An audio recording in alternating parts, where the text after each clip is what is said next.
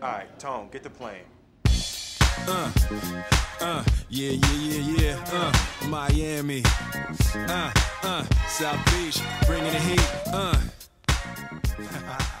Can y'all Muy buenas Hit Nation, bienvenidos una vez más al calor de Miami. Vuestro programa de los Miami Heat en español. Yo soy Javier Rojo y este es el programa que os trae la actualidad del equipo del sur de Florida, Miami Heat. ¿Cómo han cambiado las cosas? ¿Cómo han cambiado las cosas en poco menos de unos días? Hace poquito Miami estaba celebrando el- la tercera victoria contra los Boston Celtics 3-0. Estábamos ya soñando con, imaginándonos con Denver Nuggets ya en las finales, eh, ese récord de 150 veces que se había dado el 3-0 y que nunca se había remontado. Y ya, bueno, pues prometiéndonos, prometiéndonoslas muy felices contra el equipo de Colorado y viendo un poco cómo iba a ser esa final de la NBA, ya pensando un poco en las cábalas, cuándo se iba a cerrar, soñando incluso con la posibilidad de barrer a los Boston Celtics, de meterles la primera barrida de su historia en finales de conferencia. Eh, qué lejos queda todo aquello, ¿eh? qué lejos queda todo aquello. Ya no estamos ahí, ya no estamos ahí. Eh, Miami ayer pierde el segundo partido de la serie, lo pierde en el TD Garden en el quinto partido. En un partido en el que además contaba con la baja de Gabe Vincent, eh, baja sensible, no solo por Gabe Vincent, sino por, por quién está sustituyendo eso, una, una rotación bastante corta de efectivos, de energía, de piernas. Y, bueno, pues eh, antes de meterme yo solito, porque hoy vengo solo, hoy vengo a, petición popular, a cumplir los caprichos. En primer lugar, de hecho, eh, me gustaría explicar un poco, sobre todo para los que estáis, pues, eh, me seguís a través de YouTube o a través de los podcasts, que, bueno, pediros un poco disculpas porque no me da la vida, o sea, no me da la vida, entonces, últimamente lo que estaba haciendo, igual que hice el año pasado en los playoffs, es hacer los space en directo, una vez que acaban los partidos, y bueno, pues la verdad es que los hago a las 4 o 5 de la madrugada. y luego ya el día, el día después me quedo absolutamente trastocado del sueño. Aparte ya, más o menos en los space hago un resumen bastante completo de lo que pienso. Sí que es verdad que igual luego durante el día eh, vas pensando alguna cosa más. Pero bueno, en general eh, son... Los partidos de playoff son tan intensos y arrojan tantas eh, certezas que yo creo que más o menos te permiten ver bastante bien por lo menos esas, esas impresiones iniciales con las que puedes hacer un poco un resumen. Entonces, eh, lo que estaba haciendo este tiempo en playoff era dedicarme a los space. El día siguiente lo dedico casi a recuperarme la cabeza porque tengo un sueño que no os lo podéis imaginar. O sea, hacerlo un par de días está bien, pero ya llevo toda la serie. Eh, cinco partidos durmiéndome a las 5 de la mañana, despertándome con horario absolutamente trastocado y bueno, y con dolor de cabeza. Por lo tanto, no se está uno cognitivamente tan bien como cuando pasa el partido. Pero bueno, eh, creo que la ocasión merecía hacer un pequeño programa. Aparte, pues otras veces, pues encima luego igual no tienes ni tiempo ni cabeza, ¿no? Pero bueno, hoy sí que tenía tiempo. Y creo que, como decía, la, la ocasión merece un pequeño programa analizando un poco cómo hemos llegado hasta aquí, qué implicaciones tiene, qué espera el partido, el sexto partido en Miami, en el Casella Center, y, y una, una situación totalmente nueva en estas finales de conferencia con respecto a la última vez que grabamos, en las que estábamos, pues eso, muy contentos, muy felices y prometiéndonos ya, eh, pues, alargar la temporada y llegar a, a las finales de la NBA y seguir peleando por el, por el anillo. Ha cambiado mucho, eh, no se ha acabado nada. Quiero decir, Miami sigue teniendo ese liderazgo de tres partidos, tan solo le queda un partido para poder llegar a la final de la NBA, pero, pero, pero, pero, las sensaciones son muy distintas. Eh, las sensaciones son muy distintas porque mm, ahora me, voy a- meter a analizar un poco el partido de ayer. Pero no es tanto las derrotas, no es tanto el perder un partido 2. Quiero decir, yendo 3-0 contra Boston Celtics, que yo creo que nadie imaginaba tanta superioridad tan manifiesta de Miami, es completamente normal, es completamente posible poder perder dos partidos contra estos Celtics que si algo tienen es talento y gente también experimentada y con, con capacidad para hacer este tipo de cosas. El problema es que, que ha variado mucho, que ha variado mucho en sensaciones, que ha variado mucho a nivel mental donde estaba la serie donde está ahora. Y Miami ahora mismo yo creo que está en ciertos problemas, en ciertos apuros.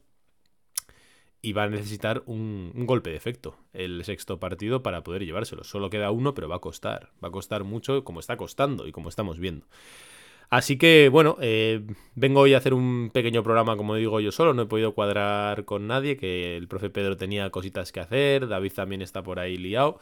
Así que bueno, al final por eh, cuadrar agendas y como digo, y sueño, etcétera, pues mira, me vengo yo un ratito y aprovecho para charlar un poco y para contaros un poco mis impresiones. Em, vamos a empezar un poco, ya que, vamos ya que estoy aquí voy a hacer un pequeño repaso de la serie. Miami, qué lejos queda ya. Empezó la serie en el TD Garden los dos primeros partidos, llevándoselos los dos. En un estilo bastante similar, ¿no? El primer partido haciendo una pequeña remontada, eh, pero al final ganando con bastante contundencia, la verdad. O sea, mm, lo hablé con José Pañeda, que creo que es el último programa que hicimos, en el que me había sorprendido lo fácil que había ganado Miami, porque normalmente siempre hay un equipo que viene más fuerte, pega y tal, y bueno, Miami consiguió solucionarlo con mucha más facilidad de lo que se espera de estos hits en los playoffs, porque siempre nos han acostumbrado a sufrir hasta el final. El segundo partido es el del incidente famoso con Grant Williams y el pico absoluto de Jimmy Butler en la serie. Eh, ahí Jimmy Butler pues decidió que hasta aquí había llegado el tema y, y un show, un absoluto recital en el TD Garden puso la serie patas arriba con el 2-0, dejándole a Boston contra las cuerdas, con que Miami ganase uno en el Casilla Center ya les iba a poner en una en una ventaja bastante holgada. Y llegó, llegó también en el tercer partido, la primera en Miami, o sea, el mejor partido de, los, de Miami Heat en esta serie para mí, eh, un dominio absoluto de principio a fin, no, no tuvieron ninguna opción los Boston Celtics de plantar cara. Y Miami cuajó un partido sensacional a nivel de equipo y realmente poniendo ya un puñetazo definitivo en la mesa, ya no tanto de, de volver desde atrás, de hacer remontadas, sino de poner encima de la mesa su superioridad en la serie en todos los apartados y demostrar hasta ese momento que había sido infinitamente mejor que los Boston Celtics a la hora de competir, que había sido un equipo mucho más equipo, mucho más competitivo, con las ideas mucho más claras y con Spoelstra volviendo absolutamente loco a, John Matsula también y sin ideas, sin ideas. Y la serie ahí parecía acabada, era un 3-0 em, con el siguiente partido en Miami también. Y, bueno, y, contra, y con todo apuntando totalmente hacia Miami porque los Boston Celtics estaban absolutamente caos. O sea, los tres primeros partidos lo que habían demostrado era una fragilidad total en su manera de hacer las cosas. Eh, yo les había notado un poco sin alma. O sea, de hecho, a medida que Miami iba ganando partidos en el propio TD Garden, la sensación era de que el siguiente también lo iban a ganar. O sea, no, no, no, no había nada de miedo, ¿vale? No había nada de sensación de el siguiente se va a perder. Se podía perder, pero había sensación de, oye, que Miami le va a dar un susto y efectivamente todo eso se cumple hasta ahí. En el cuarto partido, mm, visto con cierta perspectiva, yo creo que llega a un punto de relajación. Miami se ve con facilidad por delante hasta el descanso, llega a ir hasta 8 o 9 puntos por delante. Y, yo creo que ahí hay un punto eso, de cierta relajación, porque de hecho el tercer partido en el que Miami le mete una paliza a Boston, tan solo Jimmy Butler necesita meter 13, o sea, 16 puntos. Quiere decir que no, no, no es un show absoluto de Jimmy Butler. Y yo creo que de eso se contagian un poco en el cuarto partido, donde toda la narrativa era que Miami iba a acabar la serie ahí, todo ya se estaba centrando en casi el verano de Boston, lo duro que estaba siendo. Y bueno, ahí empiezan un poco quizá ciertos fantasmas de Miami, ¿no? El, cuando realmente ya no eres el underdog y eres el líder de la serie o el favorito, ¿Cómo lo estás manejando? Yo creo que, bueno, eh, evidentemente esto solo lo saben ellos, pero sí que mm, dio una cierta sensación de tranquilidad por parte de Miami. Parecía que los Boston Celtics se iban a derrotar ellos mismos y no. Los, los Boston Celtics lo que están demostrando es que para ganarles tienes que ganar, por muy muertos que parezca que estén. Entonces, la segunda parte, ahí empiezan un poco los problemas. Empiezan los problemas no solo, insisto, porque realmente perder un partido en el Casilla Center después de ir 3-0 y ponerte 3-1 no debería ser ningún problema. Pero las sensaciones no fueron buenas. Las sensaciones fueron de, de un equipo que no había cerrado cuando le tocaba, que no había aprovechado su momento y que había unos indicios que nos empezaban a, a hacer pensar que podía dar una vuelta, por lo menos en la narrativa de la serie. Yo así viví un poco el cuarto partido porque Jason Tatum, pues se destrozaron muchas cosas. Jason, Jason Tatum metió puntos en el último cuarto y fue absolutamente fundamental. Le supieron jugar a la zona de Miami. Jalen Brown empezó también a ser importante, que llevaba una serie catastrófica. Em, en el caso de Miami, Jimmy Butler empezó a ser no tan trascendental como antes. Grant Williams, de hecho, le colocó un, tapón, un block al final. o sea, quiero decir que fue como un poco como el mundo al revés. O sea, de repente se había girado un poco y Boston se había llevado con superioridad aquella batalla.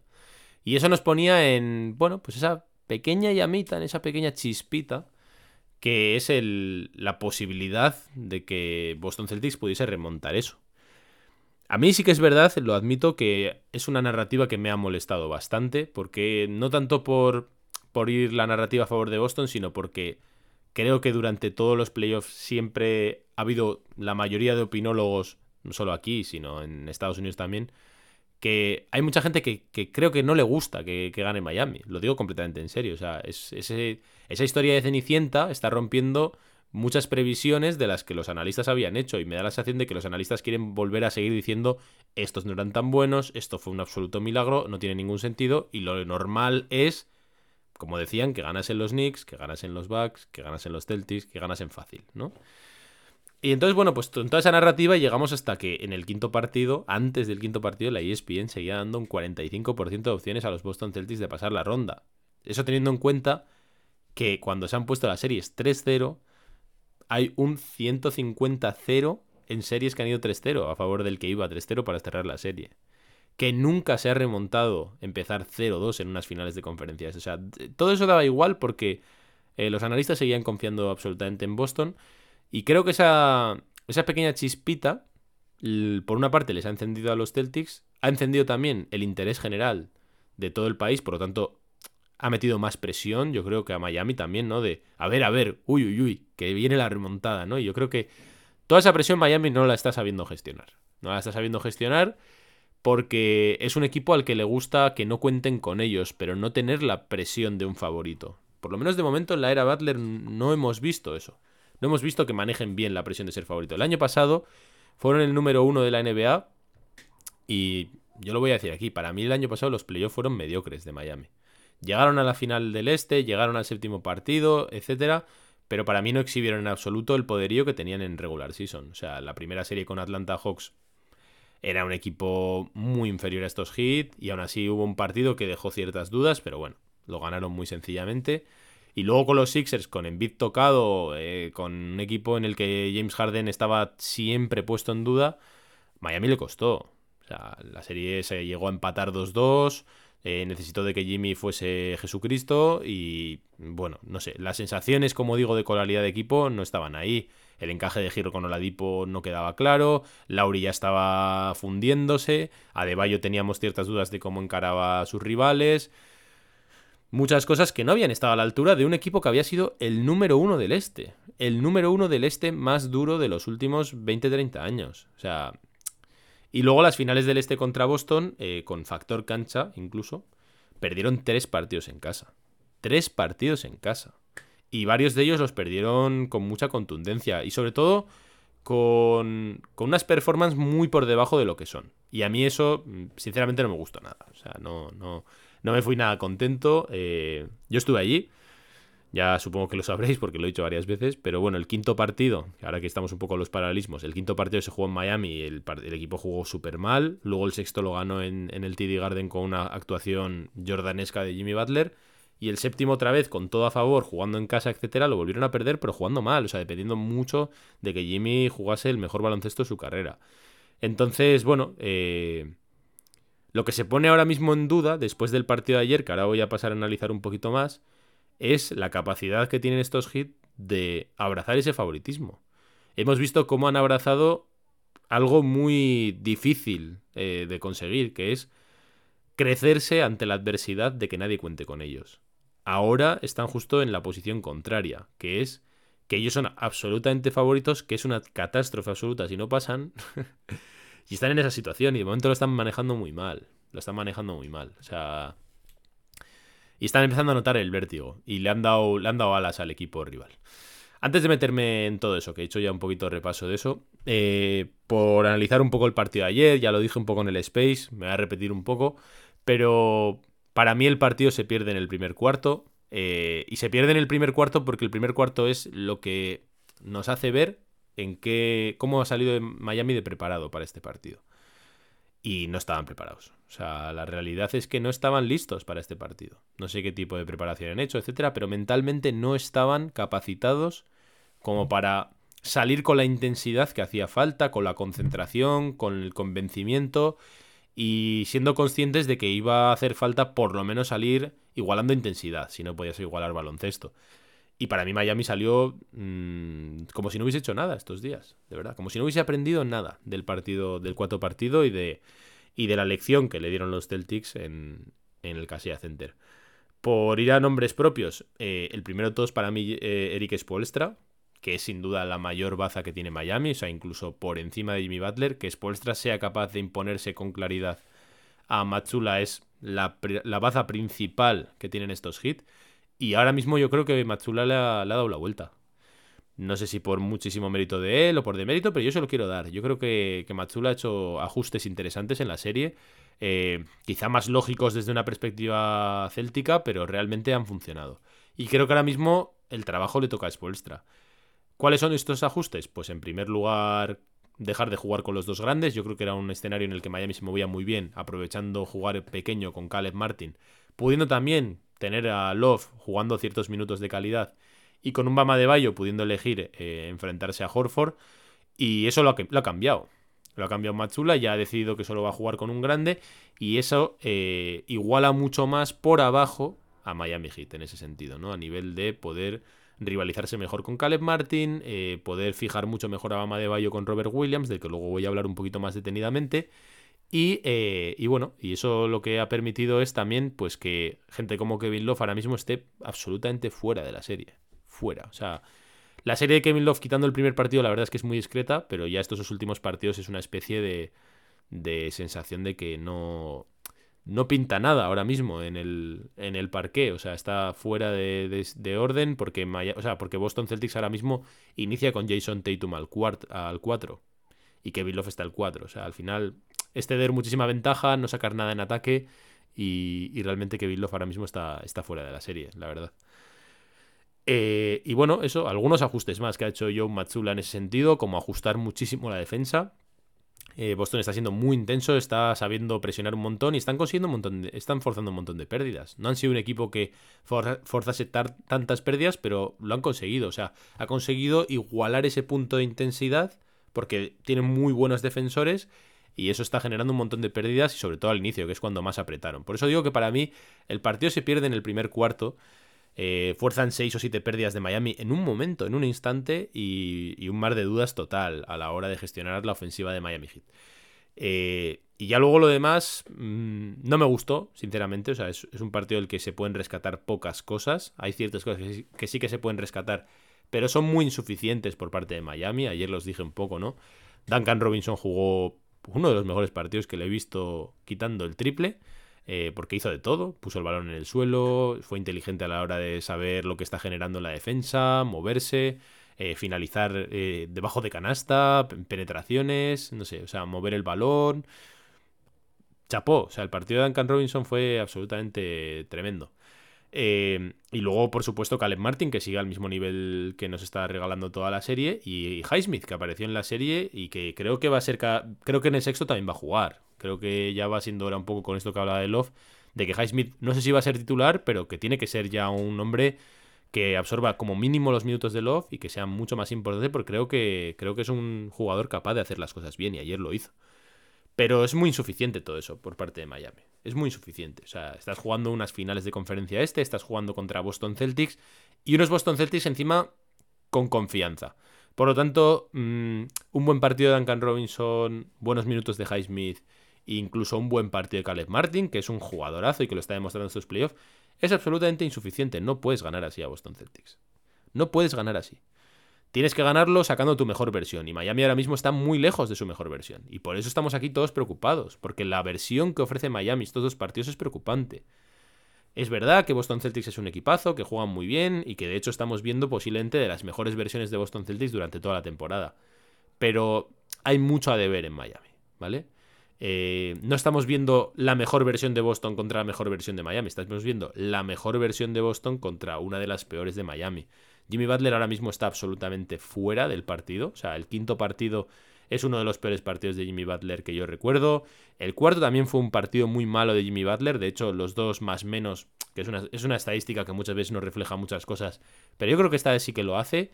Eh, en el cuarto partido Jimmy Butler hace 27 puntos que son súper estériles porque el equipo tiene un menos 20 con él en pista. Y ayer tan solo tira 10 veces a canasta, que yo creo que eso tiene que ser un dato demoledor para explicar lo que es el partido de Jimmy Butler anoche. Y el equipo es un menos 24 con él, o sea, el peor más menos del equipo es Jimmy Butler ayer, ¿no? Em, y por otro lado, Bama de Bayo. Eh, ya he comentado un poco con ese ajuste que ha hecho Boston Celtics poniendo a Robert Williams. Y ahora mismo Adebayo está en el peor escenario posible. Porque lo de Jimmy es un poco extraño, sinceramente. O sea, mm, hay ajustes de Boston, evidentemente va a ajustar, han mejorado muchísimo la defensa, no le están permitiendo elegir a quien quiere. Pero Jimmy Butler es un jugador de un nivel muy superior a los ajustes que tú puedas hacer. O sea, está, Jimmy Butler está en esa, en esa terna de estar entre el top 5 top 10 de la NBA. Y ese tipo de jugadores da igual lo que les hagas. Lo más normal es que ellos sigan metiendo sus canastas, sigan haciendo su juego y que como mucho les dificultes un poco la vida. Y lo que estamos viendo con Jimmy es eh, suelo absoluto, sinceramente. ¿eh? Suelo absoluto, tanto en ataque como en defensa, donde tampoco está impactando nada. Por lo tanto, lo de Jimmy es un poco raro, creo que hay mucho en él, creo que él tiene que empezar a, a darle la vuelta a las series y a verlas de otra forma y, empezar a ser mucho más agresivo.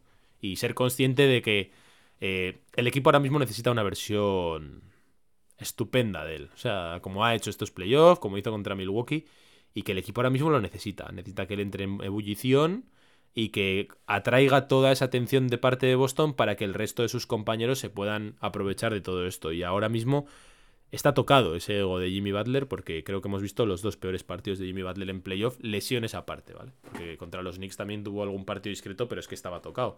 Ahora no sabemos cuánto de tocado está, pero no parece que vayan por ahí los tiros sino que ahora mismo está un poco fuera en cómo se posicionan en el partido.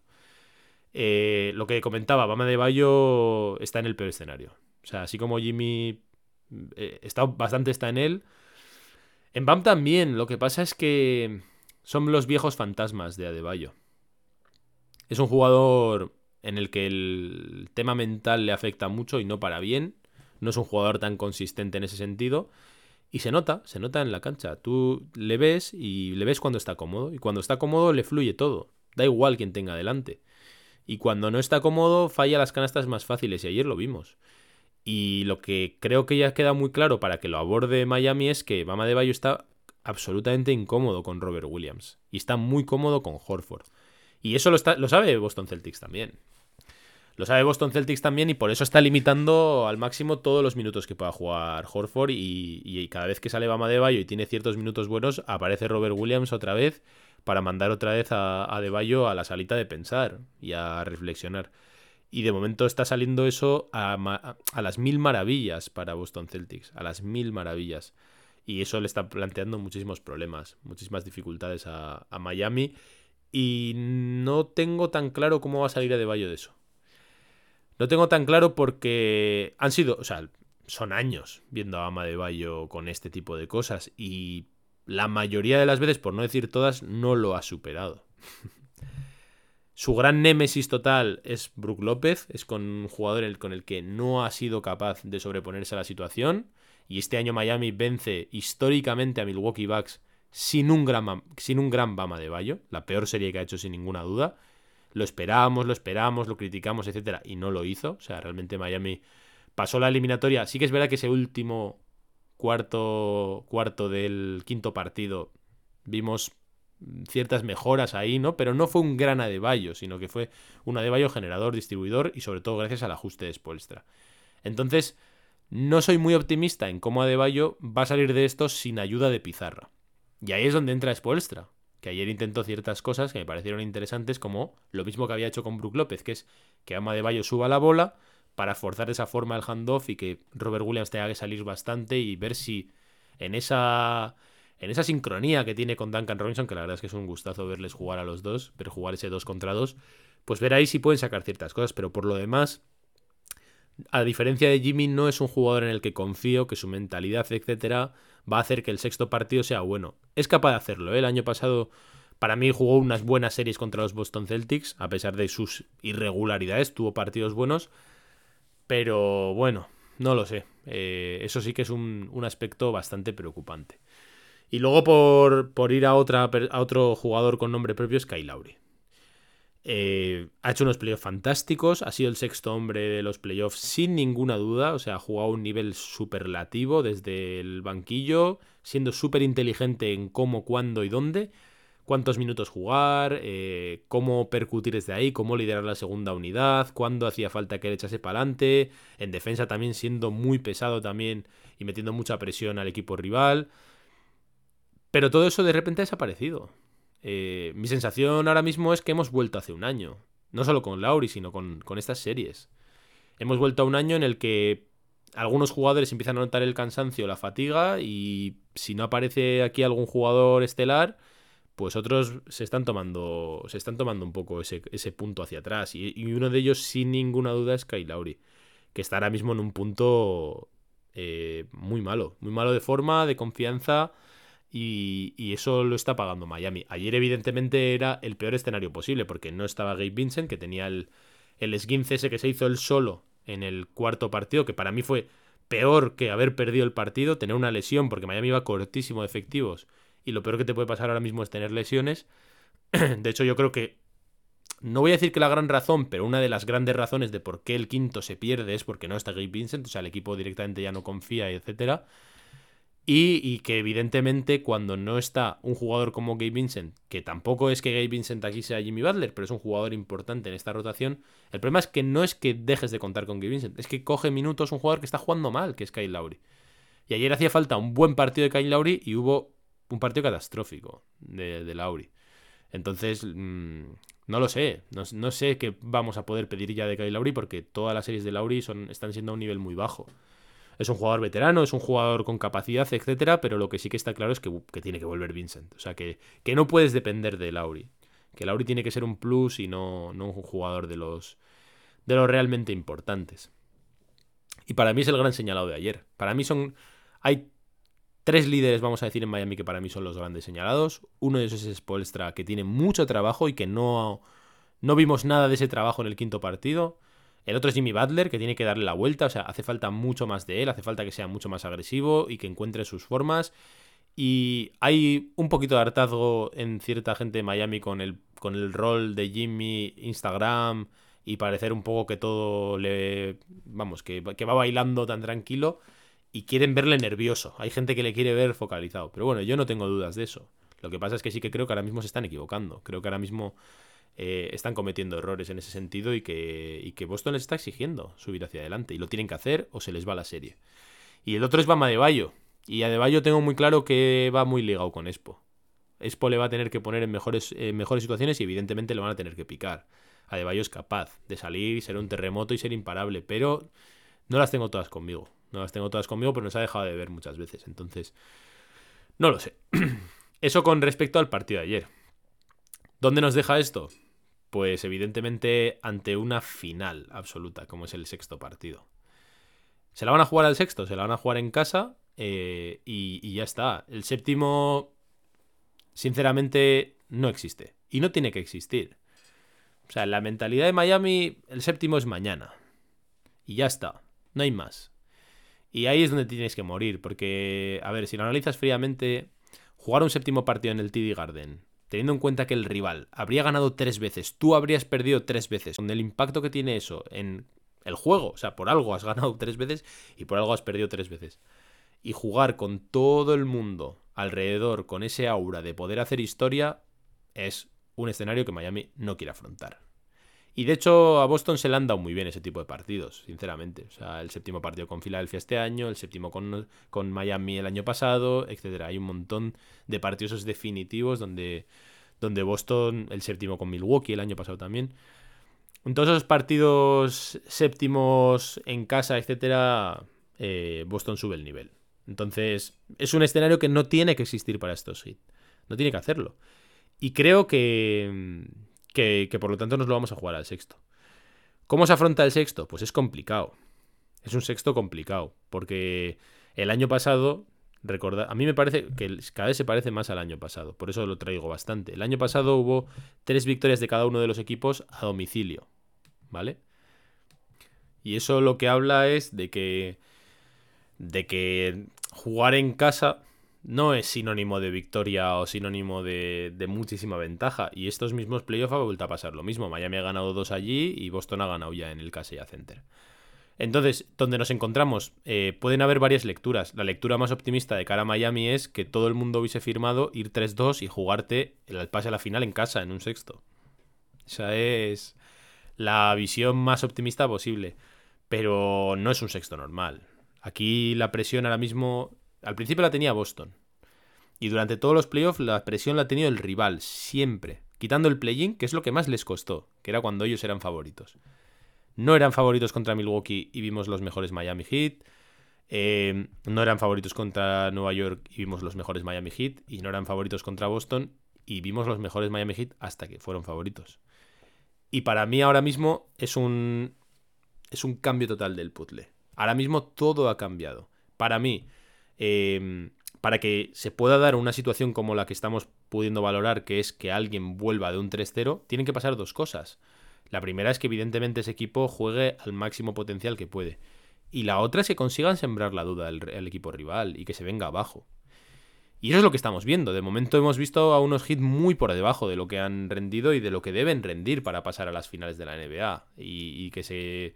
Que dejen de estar confiados y de que sean conscientes de que el último es el que más va a costar. Y eso de momento lo han conseguido. Los Celtics han superado a Miami no solo a nivel baloncestístico, sino también a nivel mental y a nivel de confianza, que ha sido sin duda el gran arma que ha tenido Miami estos playoffs. Y por lo tanto hay que dar la vuelta a todo eso. Hay que dar la vuelta a la pizarra, hay que dar la vuelta a la confianza, hay que dar la vuelta al staff técnico, hay que dar la vuelta a quién es la estrella de la serie y hay que dar la vuelta básicamente ahora mismo a todo, a toda la narrativa. O sea, Boston ha conseguido algo que era un milagro cuando iban 3-0, que es revivir. Y lo han hecho y ahora todo está conspirando para que ganen ellos. Y ahora mismo Miami tiene que manejar esa presión. Y eso va a ser difícil. Y yo creo que, evidentemente, lo ideal es mantener la calma, eh, estar tranquilos y tal. Pero yo creo que ya llega un punto en el que Miami tiene que sentir presión. Ahora mismo yo creo que toda la presión está en Miami. Eh, Boston ahora mismo ya sabe, juega todos los partidos sabiendo que como pierda uno se va a casa. Y por lo tanto ahora mismo ya la presión es de Miami de eh, nos estáis dejando seguir vivos, a ver si os vamos a ganar. Y eso lo vamos a ver mañana. Entonces, para mí, mucho de la serie mm, ahora mismo vaya en un apartado mental y en que Miami sea capaz de darle la vuelta. Y si no es capaz de hacerlo, eh, a nivel mental, insisto, ya no solo a nivel baloncestístico, a nivel de igualar intensidad, a nivel de igualar ganas, de igualar energía, de igualar eh, dónde está cada uno, porque para mí Miami se ha visto en la final. Y ahí es donde ha empezado a perder un poco la serie y ahí es donde ha empezado a creer Boston. Y ahora mismo pues toca apagar un, una llama que ya es una hoguera, ya no es la pizquita esa que decía antes, no es un incendio aún, pero sí que es una buena hoguera. Y ahora mismo Miami tiene que hacer el trabajo de apagarla. ¿no? Antes no existía, ahora la tienes que apagar. Y para mí va, mucho de la serie por ahí. Va mucho de la serie por ahí. Eh, evidentemente ya estamos en una situación de vértigo porque ya lo vas viendo, vas viendo que, la presión ya va hacia Miami, es decir, si Miami empieza, ahora mismo Miami tiene toda la obligación de ganar el sexto. Y si Miami ve que las cosas no le van bien, etcétera, eh, va a empezar a ponerse nervioso. Que es lo que yo creo que está pasando. Entonces, todo eso lo tiene que manejar y tienen que, tienen que hacer un esfuerzo mayor incluso de lo que han hecho en todos estos playoffs. Y ese es el, ese es el desafío que tienen ahora. Em, porque hasta ahora todo ha jugado estos dos últimos partidos a favor de lo que quería Boston. No se ha disputado ni un solo final apretado, es decir, que no se ha puesto en el peor escenario para Boston, que es manejar esos finales clutch. No se ha visto. Boston está ganando a placer, está ganando con muchísima solvencia sin tener que sufrir. Y simplemente desde la intensidad y desde, desde el buen hacer. Y en las piezas Miami tiene que ser consciente de que ahora mismo no es mejor equipo que Boston, por piezas. No lo es. Tiene jugadores tocados, tiene jugadores lesionados, incluye a Tyler Hero y a Oladipo, incluye a Gabe Vincent, y con todo y con eso no le vas a ganar a Boston con facilidad, al contrario. Tú tienes que entender que al máximo potencial ellos, como equipo por lo menos, tienen mejores piezas. Y hasta que no lo entiendan y eh, sean conscientes de que tienen que dar el máximo esfuerzo, mm, van a estar complicados. Pero bueno, eh, lo bonito es intentar verlo de forma positiva. Este es, eh, siempre han dicho Spolstra y siempre ha dicho Butler que, son competidores y que les encanta la competición, que la adoran y que la quieren, ¿no? We love competition, que dicen ellos, ¿no? Pues aquí la tienen, al máximo nivel. Al máximo nivel. Todos los ojos en ellos, todas las expectativas en ellos, y les toca ahora a ellos abrazarlo de verdad y estar a la altura. Y eso es lo que les va a exigir este sexto partido en el Casella Center donde la gente tiene que ir a animar, pase lo que pase. El año pasado tienen que ser conscientes de que no lo hicieron. El quinto y el séptimo lo jugaban en casa y lo perdieron. Y estas estadísticas del 150-0, etcétera, eh, no nos valen ya. No valen de nada. ¿Por qué? Porque la realidad es que cuando iba 3-0 Miami, pierde el partido, se pone 3-1 y a partir de ahí tienes dos partidos que son fuera. Normalmente, pues todos estos, todas estas series que igual se ha puesto 3-1, 3-2, lo más normal es que quizá el favorito jugaba en casa, los dos primeros ganaba los dos primeros, luego ganaba el siguiente ahí, se ponía 3-0, el equipo rival ganaba 1 y luego volvías otra vez a casa. Podías perder el de casa, podías perder el de fuera y volvías a tener la última bala en casa. No es el caso de Miami. A Miami, una vez que pierde el cuarto en casa, solo le queda esta bala en casa, que es el sexto. Y al que en mi opinión, mucha gente abandonó el quinto desde el principio y, se fue al sexto. Y para mí eso es peligrosísimo. Para mí jugar con ese tipo de cálculos es peligrosísimo. Porque realmente si algo ha demostrado estos hits es que ganaron el quinto en Milwaukee. Y tú tienes que ir así, da igual jugar en casa afuera, o sea, realmente no te asegura nada y creo que lo único que te hace es ponerte presión el día D y a la hora H. Y es lo que van a tener Miami mañana. Mañana van a tener mucha presión y va, a ser hora de héroes de héroes o de fracasos ya. Y, antes de cerrar, me gustaría decir una última reflexión con el tema de, eh, de los octavos, de los undrafted, etc. Eh, Miami Heat ha sido octavo este año. Miami Heat tiene muchos undrafted en, en el roster. Y eso es un mérito brutal. Es un mérito increíble. O sea, lo que ha hecho Miami este año es un mérito absoluto. Pero no vale. O sea, si nos quejamos del trato de la prensa nacional, si queremos seguir reivindicando que estos hits son realmente buenos, no podemos utilizar el tema de que son octavos a placer. No son octavos, son un equipo que está a una victoria de ser campeones del Este. Por lo tanto, son uno de los mejores equipos de la NBA a día de hoy y así hay que pedirles, hay que exigirles, hay que tratarles. Ya no son octavos y ya no son undrafted, son jugadores veteranos como Gabe Vincent y como Struz jugando sus segundas finales del este, cosa que no han hecho la mayoría de jugadores que hay en la NBA. Por lo tanto, ya no son undrafted, ya no hay que tratarlos como tal y ya no hay que tener ese tipo de discursos de condescendencia con este equipo y con estos jugadores y hay que pedirles como tal. Son jugadores que han demostrado poder ser de los mejores de, toda la liga y hay que pedirles como tal. Y por lo tanto, si realmente acaban perdiendo esta serie, va a ser un fracaso total. Da igual que se hayan superado ciertas expectativas después de ser octavo, porque no vale. No vale. Entonces yo no me quiero preparar aún, porque evidentemente falta mucho, y yo confío 100% en el que el sexto partido eh, es insostenible la versión que estamos viendo de Jimmy Butler, y creo que confío, si en alguien confío es en Spoelstra y en Jimmy Butler, siempre. Lo dije después de perder el segundo partido contra los Bucks, que por cierto, para mí se sigue siendo un partido bastante peor que el de ayer, el segundo que pierde Miami en Milwaukee. Lo que pasa es que, claro, el perder el segundo en Milwaukee, a pesar de que no estuviese Yanis y que fuese una paliza escandalosa, eh, no era en el timing que ha sido ahora. Tenías muchas balas, sabías que ibas a volver a casa, que tenías otros dos partidos. En cambio ahora no estaba entre las quinielas de los jugadores, perder así. Porque no es perder, no es perder estos dos partidos, es cómo se han perdido. Y se han perdido dando muy mala imagen.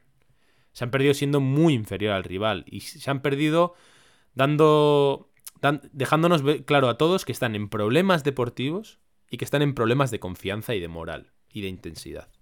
Y eso es lo que a mí más me ha preocupado después de ver el partido de ayer. Entonces ahora toca darle la vuelta, abrazar esta competición, como digo, em, ponerse las pilas y quererlo más que el rival. Y es lo que tienen que demostrar. Y lo tienen que hacer mañana. En el sexto partido no hay séptimo, el séptimo es mañana. Y ya está. El séptimo estás muerto, no hay séptimo. Game 7 es mañana y es puerta grande total a las finales o a lo peor, o al infierno. O sea, que, que eso es todo.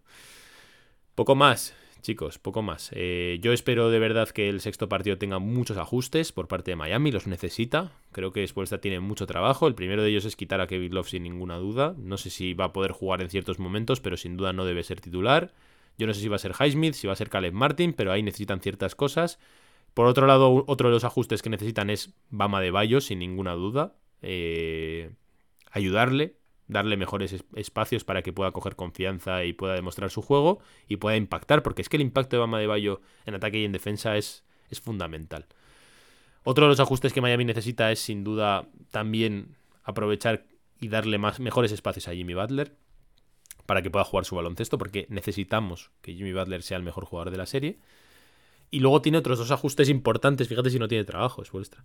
Tiene otros dos ajustes importantes que hacer. Uno es reducir las pérdidas, que yo creo que eso tiene mucho que ver con todo esto que estamos hablando en ataque, de que Miami está sin ideas. Ayer di un dato espectacular, que era que los titulares de Boston Celtics habían metido casi 90 puntos y Miami los titulares solo 40. O sea, hay una diferencia ahí brutal en los titulares, que son en principio los jugadores que tienen que marcar las diferencias. Con ese tipo de distancias es imposible competir un partido y ahí te deja claro dónde estás fallando, que es cuando están los titulares en pista y, de hecho los más menos se ve, todos los titulares tienen un más menos negativo y todos los suplentes pues van bailando un poquito entre positivo o ligeramente negativos, pero no mucho, etcétera. Entonces, eh, ese es uno de los ajustes que tiene que hacer Spoelstra. Tiene que encontrar claridad de ideas en el ataque porque se están yendo muchos puntos ahí. 27 puntos tras pérdida eh, permitió ayer Miami con 16 pérdidas, 6-7 de ellas siendo en el primer cuarto. Y luego ayer vimos otro problema más, que es el de los rebotes. Volvemos otra vez. Es verdad que Miami gana la batalla de los rebotes y de los puntos en pintura ayer. Pero la sensación es todo lo contrario. Hay un montón de segundas oportunidades que se le conceden a Boston que le permiten seguir tirando de tres. Y Boston ayer otro partido más por encima del 40% en triples y así no hay nada que hacer. Entonces, Miami tiene que cerrar todo eso. Todas las imprecisiones que tiene, como mínimo las tiene que cerrar y luego necesita que sus líderes den un paso adelante. Pero ese problema de los rebotes, ese problema de las pérdidas y, que estos jugadores den un paso adelante cada uno y que empiecen a encontrar soluciones en el ataque, es fundamental. Porque ayer, de hecho, el ataque hubo momentos que tuvo sus vías de sobrevivir. Y lo que no, lo que no pudo sobrevivir Miami atrás es en la defensa. Por lo tanto, teniendo en cuenta que Boston Celtics va a jugar y juega a vivir y a morir del triple, el triple es confianza pura. Por lo tanto, hay que intentar que en Boston Celtics no llegue a tener la confianza que tuvo ayer empezando 35-20 el partido. Empezando 25 el partido. Eso es lo que no puedes permitir. Eso es para suspenderlos a todos de entrada y eso no puede pasar. Así que nada más, chicos. Eh, poco más tengo que decir. Espero que os haya gustado y, no pretendo dar una imagen pesimista, ¿eh? sino ahora mismo estamos así. Cuando Miami está muy bien soy el primero en decirlo y soy el primero en notar esas vibras. Y ahora mismo Miami no está bien. Miami está en la lona. Miami eh, tiene que ser consciente de que ahora mismo Boston le ha superado con mucha contundencia los dos últimos partidos. Que ahora mismo todo está a favor de ellos y por lo tanto se necesita una respuesta a la altura de eso. Se necesita un poco de big time de Big Time de, Jimmy Butler, de los muchachos de Spoelstra y uno de esos partidos de... Vamos, de los que te digan este equipo va por el anillo y puede ser campeón y ya está. O sea, no, no nos vale ya una actuación media, hace falta una actuación estelar. Y eso es lo que necesita Miami para darle carpetazo definitivo a estas finales del Este y que no se convierta en una pesadilla. Poco más, chicos. Eh, a ver cómo me las apaño mañana, que tengo que no estoy estoy fuera. Estoy en una casa rural, en un cumpleaños de un amigo, pero creo que voy a tener ahí el partidito viéndolo y espero, espero poder hacer el Space clásico y poder compartir con vosotros. Y esperemos que con muy buenas noticias, esperemos que sea levantando el trofeo de campeones del Este, con Jimmy Butler levantando el trofeo de mejor jugador de las finales del Este, etcétera, en el TD Garden, bueno, en el Casella, perdón, Casella, me hubiese gustado que fuese sido en el, en el TD Garden, pero bueno, en casa. Y esperemos poder estar contando eso, chicos. Esperemos poder estar contando eso y estar ya de verdad pudiendo pensar en, Colorado, en Denver. porque nos lo están haciendo pasar mal, estamos pasando un poquito de miedo, un poquito de vértigo. Y eso es lo que yo quería traeros aquí, que estamos están notando el vértigo. Y los jugadores tienen que, ser conscientes de ello y, y darle la vuelta. Poco más, chicos. Me despido aquí, os dejo y me voy a dormir. Como siempre, podéis seguir en el calor de Miami. Os agradezco muchísimo todo el apoyo que me dais en Twitter, eh, con los Space. De verdad, lo disfruto un montón. Es la época favorita para seguir la NBA del año. Y, joder, es como estar en Navidad con todos vosotros. Y os agradezco un montón todo el apoyo que dais en redes, todo el apoyo que le dais al proyecto y todo lo que valoráis, pues eso, el sacar tiempo y estar aquí compartiendo y tal. Porque, bueno, pues evidentemente eh, es un trabajo y cuesta y tal. Entonces se, agradece un montón recibir todo ese feedback y ver que os gusta y tal, porque al final eso es lo que nos llena. Os mando un fuerte abrazo, un beso y, nada, y mucho ánimo. Van a ser 24 horitas a Honduras, de nervios y, de, y de un poquito de cagómetro, todo hay que decirlo. Así que con ilusión, con ganas y con confianza, a darlo todo al sexto y a por las finales de la NBA. Chao chicos, nos vemos en el próximo episodio. Hasta pronto.